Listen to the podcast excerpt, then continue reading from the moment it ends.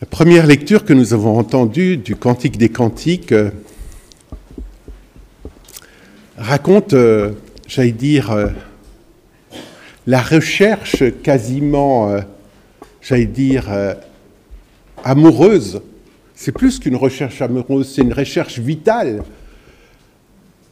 d'une bien-aimée qui a perdu son bien-aimé. Elle le cherche partout. Elle demande partout. Je l'ai cherché, je ne l'ai pas trouvé. Alors, elle va aller euh, dans tous les recoins de la ville, elle va partir, elle va même demander aux soldats, est-ce que vous ne l'auriez pas vu Vous savez, euh, ce livre des cantiques des cantiques, c'est l'histoire d'une recherche amoureuse, pas simplement d'une recherche d'une femme pour son amoureux, c'est la recherche de l'âme qui cherche son Dieu. Et c'est comme pour nous raconter que quand on est séparé du bien-aimé, quand on est séparé de celui que notre âme aime, eh bien, il nous manque quelque chose. Il nous manque quelque chose qui, pour nous, va nous ravir, va nous donner de la joie. Il nous manque l'essentiel. La bien-aimée lui manque l'essentiel. Elle cherche son bien-aimé. Et c'est, c'est comme si on nous racontait que, eh bien, toi, toi, s'il te manque celui que ton cœur aime, eh bien, finalement, tu es comme appauvri, comme quelqu'un qui, à qui il manque l'essentiel. Et notre Dieu, c'est notre bien-aimé. C'est celui que notre cœur cherche. hein. Je cherchais celui que mon âme désire, dit-elle. C'est une amoureuse en recherche. Et finalement, ça parle de tout, de tous ceux qui se laissent toucher par la grâce de Dieu et qui deviennent des amoureux ou des amoureuses en recherche.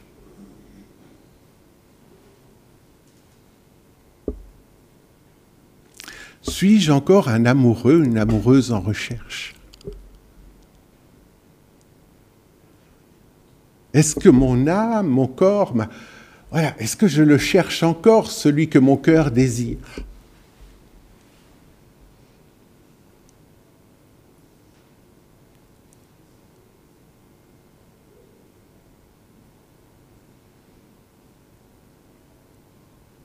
On pourrait très bien, j'allais dire, se contenter quelque part dans la vie spirituelle d'une vie spirituelle moyenne. C'est pas négatif hein, quand je dis moyenne. On a des passages comme ça dans notre vie spirituelle où c'est moyen. On ne cherche pas vraiment. Mais le Seigneur vient nous réveiller, va nous dire, mais toi, me cherches-tu? Et vous voyez bien que dans l'Évangile, eh bien, il est posé deux fois la question à Marie-Madeleine. Deux fois, on lui pose la question. Hein?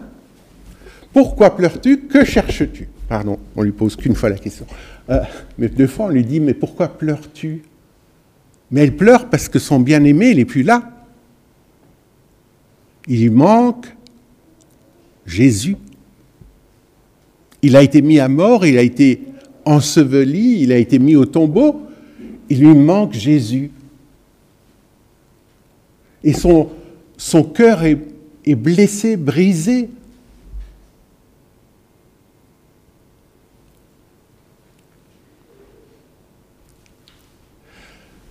J'ai besoin de Jésus. J'ai besoin de celui que mon cœur aime. Et c'est le cri qui monte et qui jaillit du fond de notre âme sans arrêt. J'ai besoin de toi, Jésus. Et quand je suis séparé de toi, quand je ne te perçois pas, eh bien, il y a toute une tristesse de mon âme. Tu me manques. Tu me manques. Et comme chrétien, on devrait tous les jours pouvoir dire à Jésus, tu me manques. Pas parce qu'il n'est pas là, mais parce que, en fait, quand on aime, on n'est jamais totalement rassasié d'amour. Votre conjoint a beau vous aimer de tout son cœur, votre conjointe a beau vous aimer de tout son cœur, eh bien vous serez toujours encore en quête d'amour. Vous aurez beau vous perdre dans les yeux de l'autre, vous aurez beau aimer, ça ne suffira jamais. Vous en voudrez toujours plus parce que c'est tellement bon, c'est tellement beau, c'est tellement profond que sans cesse, nous cherchons l'amour. Sans cesse. On ne l'atteint jamais. On n'y arrive jamais.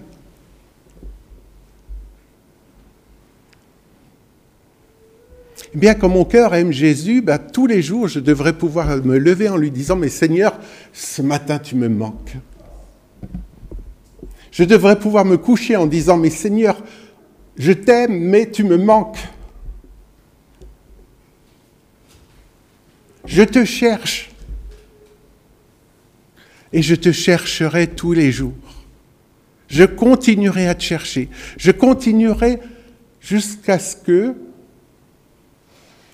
eh bien, je te vois dans un face-à-face. J'ai besoin de te voir face à face. Hein? Et nous sommes là dans le mystère de la foi. La foi ne peut jamais être comblée. La foi ne peut jamais être totale. La foi est toujours une recherche continuelle de celui que notre cœur aime. Et pour cela, il faut vivre d'espérance. Si j'arrête d'espérer de si j'arrête d'espérer la rencontre du Seigneur, si j'arrête d'espérer que cet amour me soit donné, eh bien finalement, je vais euh, quelque part me détourner d'une recherche de Jésus. Marie-Madeleine, elle aurait pu quelque part euh, ne pas aller à la tombe. Est-ce que les disciples vont à la tombe? Ben non.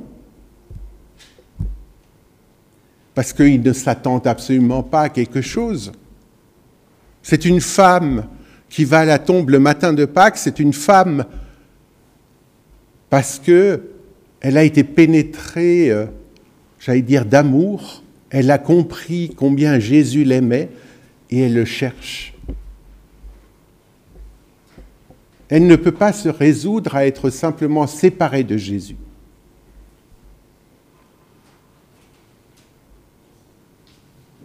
Et vous voyez ce matin de Pâques, la manière qu'a Jésus de se montrer à elle, c'est une manière euh, toute simple. Vous savez bien que dans la Bible, quand on dit le prénom de quelqu'un, ça veut dire qu'on le connaît.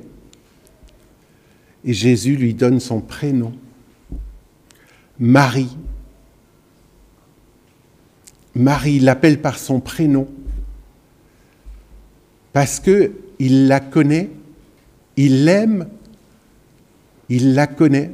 Et l'amour de Marie-Madeleine, eh bien, quelque part, suscite l'amour de Jésus qui lui répond Marie. Et c'est là qu'elle se retourne et qu'elle comprend qu'il est là.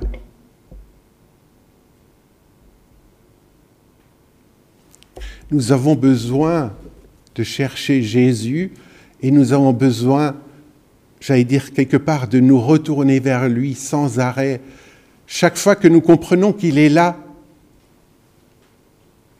qu'il nous connaît, qu'il m'aime, eh bien, ce sont des moments de résurrection. La résurrection, ce n'est pas une chose qui s'est passée.